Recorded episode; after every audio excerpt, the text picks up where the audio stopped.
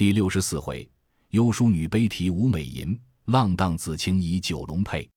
话说贾蓉见家中诸事已妥，连忙赶至寺中回明贾珍，于是连夜分派各项执事人役，并预备一切应用翻杠等物，则于初四日卯时请灵柩进城，一面使人知会诸位亲友。是日丧仪炫耀，宾客如云，自铁剑四至宁府，家路看的何止数万人，内中有嗟叹的，也有羡慕的。又有一等半平卒的读书人，说是丧礼与其奢逸莫若简妻的，一路纷纷议论不一。至未申时方到，将灵柩停放正堂之内，供殿举哀已毕，亲友见此散回，指圣族中人分礼迎宾送客等事。近亲只有行救太爷相伴未去。贾珍、贾蓉此时为礼法所拘，不免在灵棒借草枕块，恨苦居丧。人散后，仍成功寻他小姨厮混。宝玉亦每日在宁府穿孝，至晚人散，方回园里。凤姐身体未愈，虽不能时常在此，或于开坛诵经，亲有上祭之日，亦扎针过来，相帮尤氏料理。一日工毕早饭，因此时天气尚长，贾珍等连日劳倦，不免在灵傍贾妹。宝玉见无克制，遂于回家看视黛玉。因先回至怡红院中，进入门来，只见院中寂静无人，有几个老婆子与小丫头们在回廊下取便乘凉，也有睡卧的，也有坐着打盹的。宝玉也不去惊动，只有穗儿看见，连忙上前来打帘子。将掀起时，只见方官自内带笑跑出，几乎与宝玉撞个满怀。一见宝玉，方含笑站着，说道：“你怎么来了？”你快与我拦住晴雯，她要打我呢。一语未了，只听得屋内稀溜哗啦的乱响，不知是何物洒了一地。随后晴雯赶来骂道：“我看你这小蹄子往那里去？输了不叫打。宝玉不在家，我看你有谁来救你？”宝玉连忙带笑拦住道：“你妹子小，不知怎么得罪了你，看我的份上，饶他罢。”晴雯也不想宝玉此时回来。乍一见不觉好笑，遂笑说道：“方官竟是个狐狸精变的，就是会居神遣将的符咒也没有这样快。”又笑道：“就是你请了神来，我也不怕。”遂夺手仍要捉拿方官，方官早已藏在宝玉身后。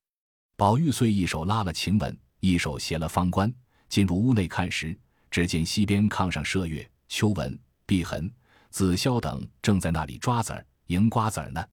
却是方官疏与晴雯，方官不肯叫打，跑了出来。晴雯因赶方官，将怀内的子儿撒了一地。宝玉欢喜道：“如此长天我不在家，正恐你们寂寞，吃了饭睡觉，睡出病来。大家寻见时，玩笑消遣甚好。因不见袭人，又问道：‘你袭人姐姐呢？’晴雯道：‘袭人嘛，越发倒学了，独自个在屋里面闭呢。’这好一会，我们没进去，不知他做什么呢，一些生气也听不见。你快瞧瞧去罢，或者此时参悟了也未可定。宝玉听说，一面笑一面走至里间，只见袭人坐在近窗床上，手中拿着一根灰色绦子，正在那里打结子呢。见宝玉进来，连忙站起，笑道：“晴雯这东西编排我什么呢？我因要赶着打完了这结子，没工夫和他们瞎闹，因哄他道。”你们玩去吧，趁着二爷不在家，我要在这里静坐一坐，养一养。他就编排了我这些混话，什么面壁了、参禅了的。等一会，我不撕他那嘴。宝玉笑着挨近袭人坐下，瞧他打结子，问道：“这么长天，你也该歇息歇息，或和他们玩笑。要不瞧瞧林妹妹去也好。怪热的，打这个那里使？”袭人道。我见你戴的扇套，还是那年东府李荣大奶奶的事情上做的。因那个清东西，厨族中或亲友家夏日有丧事方戴得着，一年遇着戴一两遭，平常又不犯做。如今那府里有事，这是要过去天天戴的，所以我赶着另做一个。等打完了结子，给你换下那旧的来。虽然你不讲究这个，若叫老太太回来看见，又该说我们多懒，连你的穿戴之物都不精心了。宝玉笑道：“这真难为你想得到。”只是也不可过于赶，热着了倒是大事。”说着，方官早托了一杯凉水内新派的茶来。因宝玉素昔禀赋柔脆，虽暑月不敢用冰，只以心急井水将茶连壶浸在盆内，不时更换，取其凉意而已。宝玉就方官手内吃了半盏，遂向袭人道：“我来时已吩咐了贝明，若真大哥那边有要紧的客来时，叫他即刻送信；若无要紧的事，我就不过去了。”说毕，随出了房门，又回头向碧痕等道：“如有事，往林姑娘处来找我。”于是，一径往潇湘馆来看黛玉。将过了沁芳桥，只见雪雁领着两个老婆子，手中都拿着灵藕、瓜果之类。宝玉忙问雪雁道：“你们姑娘从来不吃这些凉东西的，拿这些瓜果何用？不是要请那位姑娘奶奶吗？”雪雁笑道：“我告诉你，可不许你对姑娘说去。”宝玉点头应允。雪雁便命两个婆子先将瓜果送去。交与紫娟姐姐，她要问我，你就说我做什么呢？就来。那婆子答应着去了。雪雁方说道：“我们姑娘这两日方觉身上好些了。今日饭后，三姑娘会着要瞧二奶奶去，姑娘也没去。又不知想起了什么来，自己哭了一回，提笔写了好些，不知是诗是词。叫我传瓜果去时，又听叫紫娟将屋内摆着的小琴桌上的陈设搬下来。”将桌子挪在外间当地，又叫将那龙纹姿放在桌上，等瓜果来时听用。若说是请人呢，不犯先忙着把个炉摆出来；若说点香呢，我们姑娘素日屋内除摆新鲜花果、木瓜之类，又不大喜熏衣服，就是点香，亦当点在常坐卧之处。难道是老婆子们把屋子熏臭了，要拿香熏熏不成？究竟连我也不知何故。说毕。便连忙的去了。宝玉这里不由得低头心内细想道：“据雪雁说来，必有缘故。若是同那一位姊妹们闲坐，亦不必如此先设传句；或者是姑爹姑妈的继承。但我记得每年到此日期，老太太都吩咐另外整理谣传送去林妹妹司祭。此时已过，大约必是七月，因为瓜果之节，家家都上秋季的坟。”林妹妹有感于心，所以在私事自己祭奠，取《礼记·春秋》见其实时之意，也未可定。但我此刻走去见他伤感，必极力劝解，又怕他烦恼郁结于心。若竟不去，又恐他过于伤感，无人劝止，两件皆足至极。莫若先到凤姐姐处一看，再比稍作机会。如若见林妹妹伤感，再设法开解，既不至使其过悲。而哀痛烧身，亦不至抑郁治病。想必遂出了辕门，一径到凤姐出来，正有许多执事婆子们回石壁，纷纷散出。凤姐儿正倚着门合片儿说话呢，一见了宝玉，笑道：“你回来了吗？我才吩咐了林之小家的，叫他使人告诉跟你的小厮，若没什么事，趁便请你回来歇息歇息。再者那里人多，你那里禁得住那些气味。”不想恰好你到来了，宝玉笑道：“多谢姐姐记挂，我也因今日没事，又见姐姐这两日没往那府里去，不知身上可大与否，所以回来看事看事。”凤姐道：“左右也不过是这样，三日好，两日不好的。老太太、太太不在家，这些大娘们，哎，那一个是安分的，每日不是打架就拌嘴，连赌博偷盗的事情都闹出两三件来了。”虽说有三姑娘帮着办理，她又是个没出阁的姑娘，也有好叫她知道得的，也有望她说不得的事，也只好强扎正着罢了。总不得心静一会儿，别说想病好，求其不添也就罢了。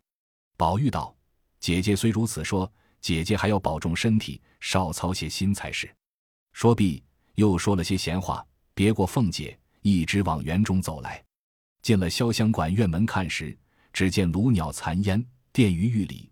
紫娟正看着人往里收桌子、搬陈设呢。宝玉便知已经祭奠完了，走入屋内，只见黛玉面向里歪着，病体奄奄，大有不胜之态。紫娟连忙说道：“宝二爷来了。”黛玉方慢慢的起来，含笑让座。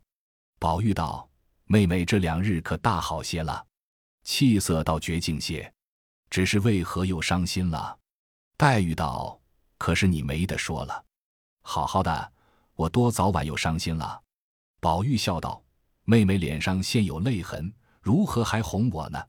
只是我想，妹妹素日本来多病，凡事当各自宽解，不可过作无义之悲。若做见坏了身子，使我说到这里，觉得以下的话有些难说，连忙咽住。只因他虽说和黛玉一处长大，情投意合，又愿同生死。”却只是心中领会，从来未曾当面说出。况兼黛玉心多，每每说话造次，得罪了他。今日原为的事来劝解，不想把话又说造次了，接不下去，心中一急，又怕黛玉恼他，又想一想自己的心实在的是为好，因而转念为悲，已早滚下泪来。黛玉起先原恼宝玉说话不论轻重，如今见此光景，心有所感。本来素常爱哭，此时亦不免无言对泣。却说紫娟端了茶来，打量他二人又为何是口角，因说道：“姑娘才身上好些，宝二爷又来偶来了，到底是怎么样？”宝玉一面拭泪，笑道：“谁敢偶妹妹了？”一面搭讪着起来闲步。只见砚台底下微露一只脚，不禁伸手拿起。黛玉忙要起身来夺，已被宝玉揣在怀内，笑央道。好妹妹，赏我看看吧。黛玉道：“不管什么，来了就混翻。”一语未了，只见宝钗走来，笑道：“宝兄弟要看什么？”宝玉因未见上面是何言辞，又未知黛玉心中如何，未敢造次回答，却望着黛玉笑。黛玉一面让宝钗坐，一面笑说道：“我曾见古史中有才色的女子，终身遭际，令人可欣可羡，可悲可叹者甚多。”今日饭后无事，因欲择出数人，胡乱凑几句诗以寄感慨。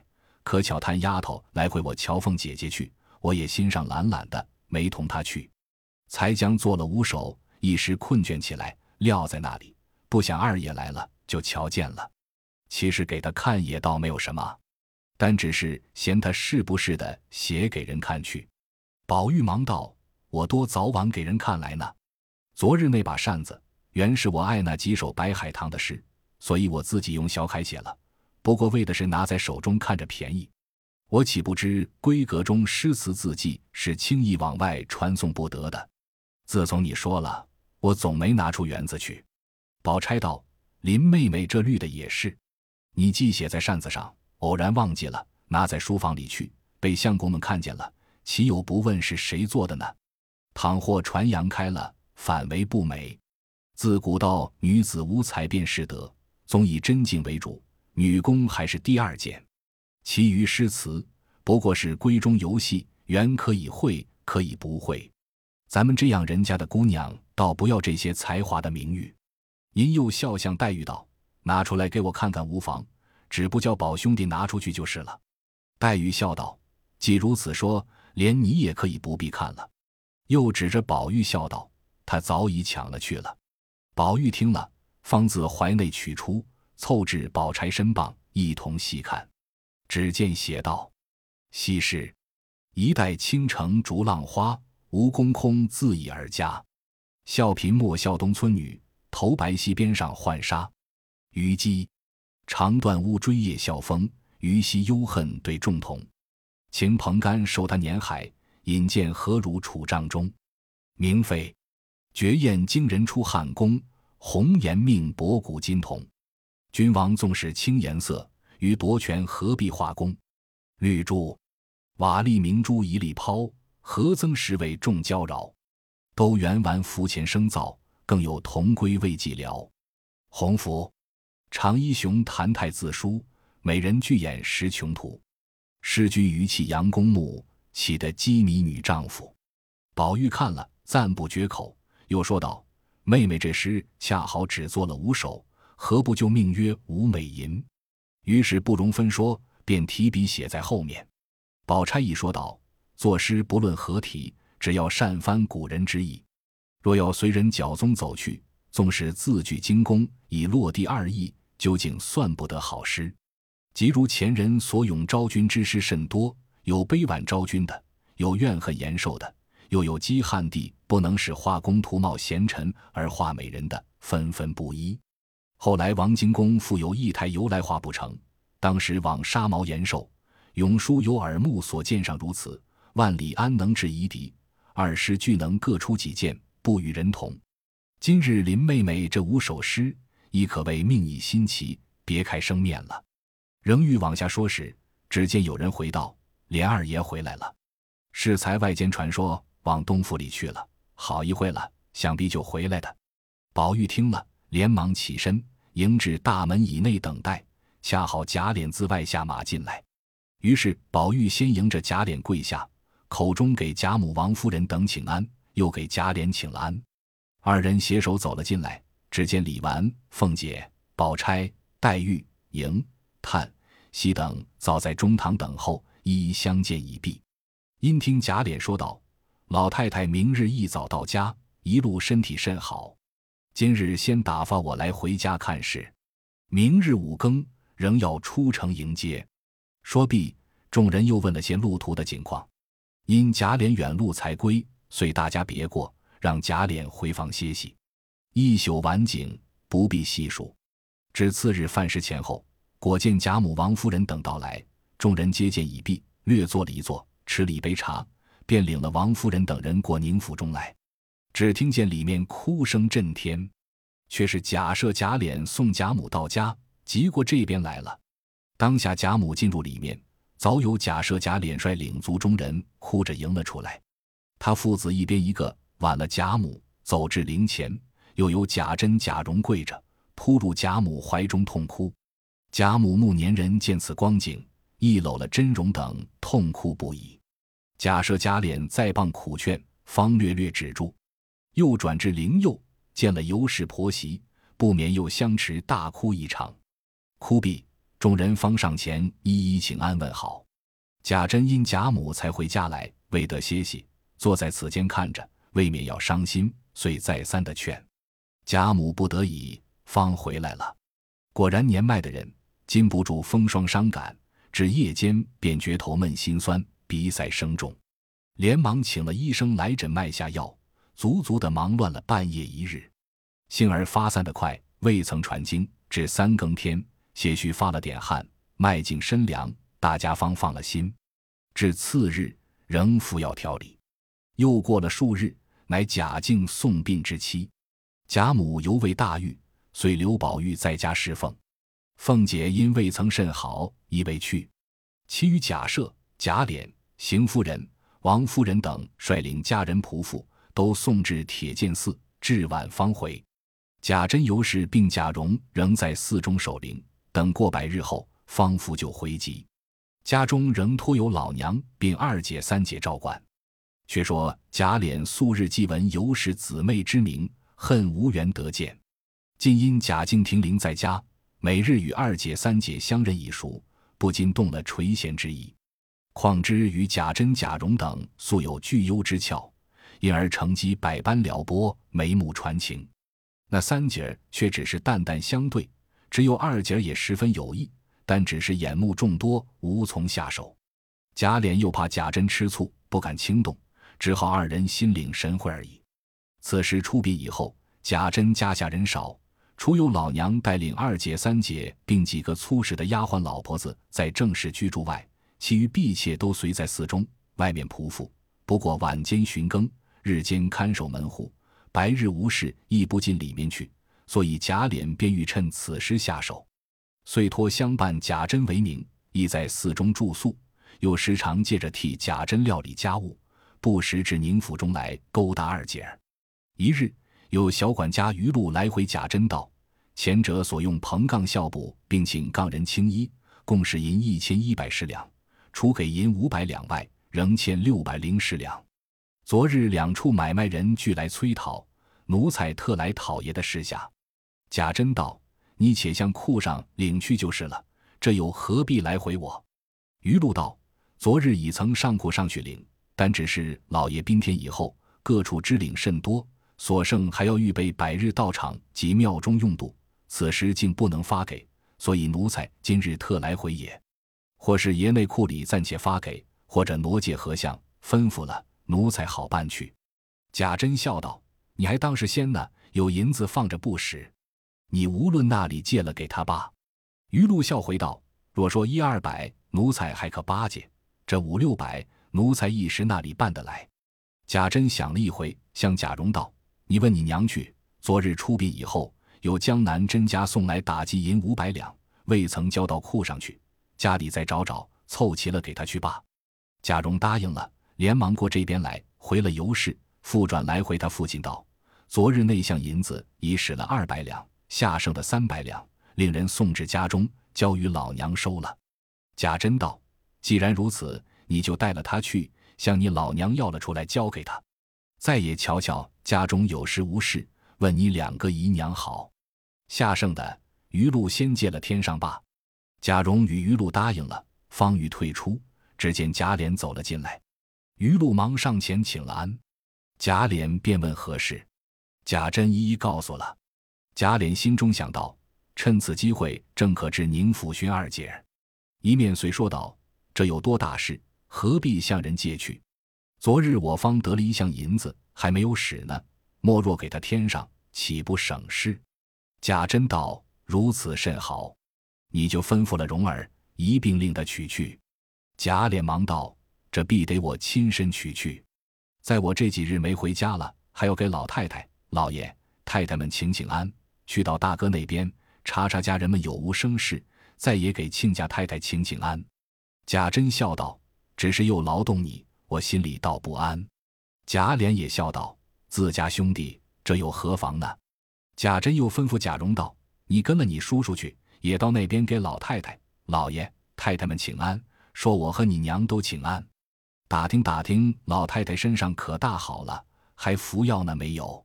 贾蓉一一答应了，跟随贾琏出来。带了几个小厮，骑上马，一同进城。在陆叔直闲话，贾琏有心，便提到尤二姐，因夸说如何标致，如何做人好，举止大方，言语温柔，无一处不令人可敬可爱。人人都说你婶子好，据我看，那里及你二姨儿依灵儿呢？贾蓉揣知其意，便笑道：“叔叔既这么爱他，我给叔叔做媒，说了做二房，如何？”贾琏笑道：“你这是玩话。”还是正经话，贾蓉道：“我说的是当真的话。”贾琏又笑道：“敢自豪，只是怕你婶子不依，再也怕你老娘不愿意。况且我听见说你二爷儿已有了人家了。”贾蓉笑道：“这都无妨，我二爷儿、三爷儿都不是我老爷养的，原是我老娘带了来的。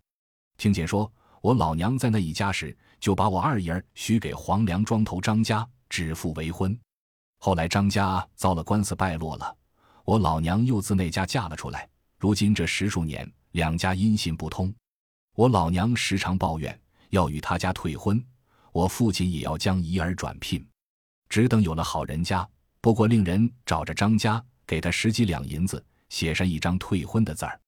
像张家穷极了的人，见了银子有什么不依的？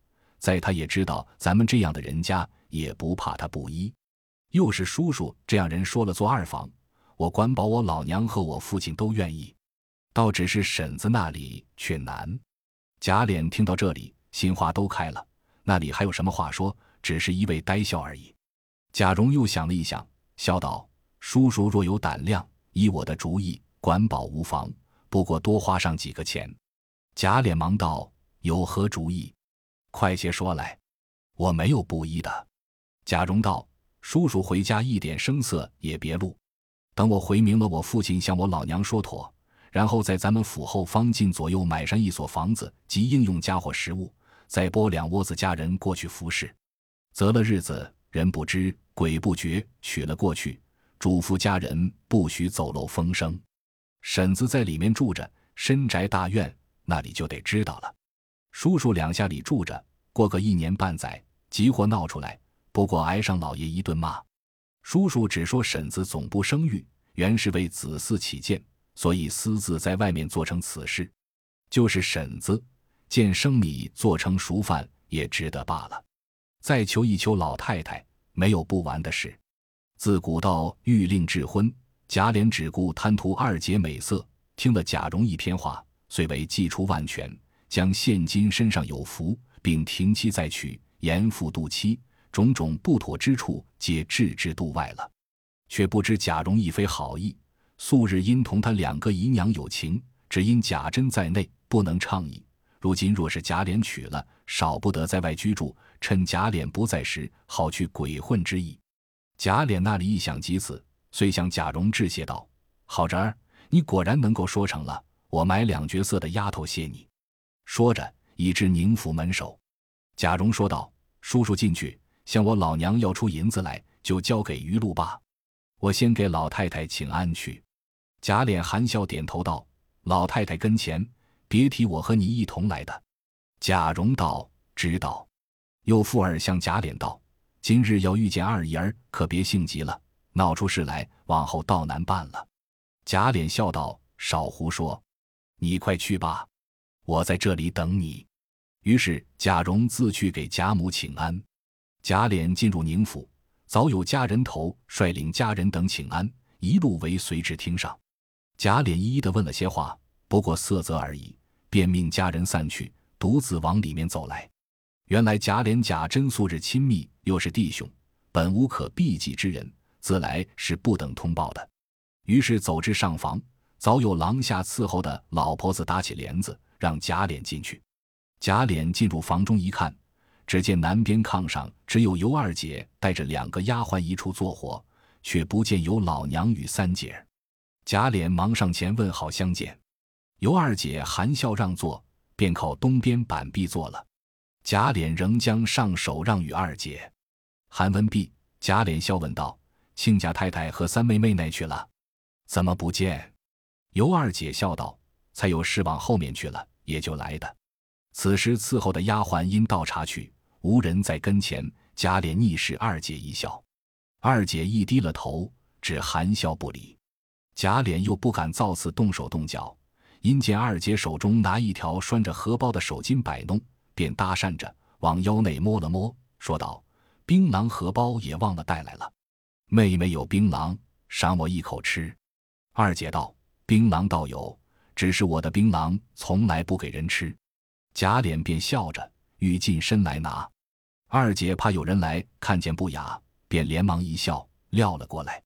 贾琏接在手中，都倒了出来，捡了半块吃剩下的。撂在口中吃了，又将剩下的都揣了起来。刚要把荷包亲身送过去，只见两个丫鬟端了茶来。贾琏一面接了茶吃茶，一面暗将自己带的一个汉玉九龙佩解了下来，拴在手巾上。趁丫鬟回头时，仍撂了过去。二姐亦不去拿，只装看不见，坐着吃茶。只听后面一阵帘子响，却是有老娘三姐儿带着两个小丫头自后面走来。贾琏送母与二姐，令其拾取。这尤二姐只是不理。贾琏不知二姐何意，甚是着急，只得迎上来与尤老娘三姐相见。一面又回头看二姐时，只见二姐笑着，没事人似的。再又看一看，手巾已不知哪里去了。贾琏方放了心。于是大家归坐，叙了些闲话。贾琏说道：“大嫂子说，前日有一包银子，交给亲家太太收起来了。”今日因要还人，大哥令我来取，再也看看家里有事无事。有老娘听了，连忙使二姐拿钥匙去取银子。这里贾琏又说道：“我也要给亲家太太请请安，瞧瞧二位妹妹。”亲家太太脸面倒好，只是二位妹妹在我们家里受委屈。有老娘笑道：“咱们都是至亲骨肉，说那里的话，在家里也是住着，在这里也是住着。不瞒二爷说。”我们家里自从先夫去世，家计也着实艰难了，全亏了这里姑爷帮助。如今姑爷家里有了这样大事，我们不能别的处理，白看一看家，还有什么委屈了的呢？正说着，二姐已取了银子来，交与尤老娘，尤老娘便递与贾琏。贾琏又命一个小丫头叫了一个老婆子来，吩咐他道：“你把这个交给余禄，叫他拿过那边去等我。”老婆子答应了出去。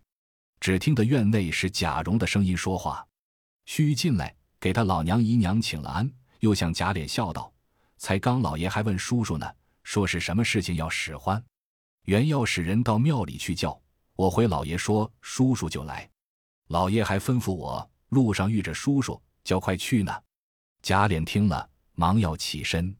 又听贾蓉和他老娘说道：“那一次我和老太太说的，我父亲要给二姨说的姨爹，就和我这叔叔的面貌身量差不多。”老太太说：“好不好？”一面说着，又悄悄地用手指着贾琏和他二姨努嘴儿。二姐倒不好意思说什么。只见三姐笑骂道：“坏透了的小猴儿崽子，没了你娘的说了，等我撕他那嘴！”一面说着，便赶了过来。贾蓉早笑着跑了出去，贾琏也笑着辞了出来，走至厅上，又吩咐了家人些不可耍钱吃酒等语，又悄悄地央贾蓉回去，急速和他父亲说，一面便带了鱼露过来，将银子添足交给他拿去，一面自己见他父亲给贾母去请安，不提。却说贾蓉见鱼露跟了贾琏去取银子，自己无事，便仍回至里面。和他姨娘朝夕了一回，方起身。至晚到寺，见了贾珍，回道：“银子已经交给余禄了，老太太已大愈了，如今已经不服药了。”说毕，又趁便将路上贾琏要娶尤二姐做二房之意说了，又说如何在外头置房子住，不使凤姐知道。此时总不过为的是子嗣艰难起见，为的是二姨是见过的，亲上做亲，比别处不知道的人家说了来的好。所以二叔在三央，我对父亲说，只不说是他自己的主意。贾珍想了一想，笑道：“其实倒也罢了，只不知你二姨心中愿意不愿意。明日你先去和你老娘商量，叫你老娘问准了你二姨，再做定夺。”于是又教了贾蓉一篇话，便走过来，将此事告诉了尤氏。尤氏却知此事不妥，因而极力劝止。无奈贾珍主意已定。素日又是顺从惯了的，况且他与二姐本非一母，不便深管，因而也只得由他们闹去了。至次日一早，果然贾蓉父进城来见他老娘，将他父亲之意说了，又添上许多话，说贾琏做人如何好，目今凤姐身子有病，已是不能好的了，暂且买了房子在外面住着，过个一年半载，只等凤姐一死，便接了二姨进去做正事。又说他父亲此时如何聘，贾琏那边如何娶。如何接了你老人家养老？往后三姨也是那边应了替聘，说的天花乱坠，不由得有老娘不肯。况素日全亏贾珍周济，此时又是贾珍做主替聘，而且庄帘不用自己置买，贾琏又是青年公子，强盛张家，遂忙过来与二姐商议。二姐又是水性的人，在先已和姐夫不妥，又常怨恨当时错许张华，致使后来终身失所。今见贾琏有情，况是姐夫将他聘嫁，有何不肯？也便点头依允。当下回复了贾蓉，贾蓉回了他父亲。次日命人请了贾琏到寺中来，贾珍当面告诉了他有老娘应允之事。贾琏自是喜出望外，感谢贾珍、贾蓉父子不尽。于是二人商议着，使人看房子，打首饰。给二姐置买庄帘及新房中应用床帐等物，不多几日，早将诸事办妥。已于宁荣街后二里远近小花枝巷内买定一所房子，共二十余间，又买了两个小丫头。贾珍又给了一房家人，名叫包二，夫妻两口，已被二姐过去时服役。又使人将张华父子叫来，逼乐着与尤老娘写退婚书。却说张华之祖。原当黄梁庄头，后来死去。至张华父亲时，仍充此役。因与尤老娘前夫相好，所以将张华与尤二姐指腹为婚。后来不料遭了官司，败落了家产，弄得衣食不周，那里还娶得起媳妇呢？有老娘又自那家嫁了出来，两家有十数年音信不通。今被贾府家人唤至，逼他与二姐退婚，心中虽不愿意。无奈惧怕贾珍等试验，不敢不依，只得写了一张退婚文约，由老娘与银十两，两家退亲不提。这里贾琏等见诸事已妥，遂择了初三黄道吉日，许二姐过门，下回便见。正是，只为同知贪色欲，至教连理起干戈。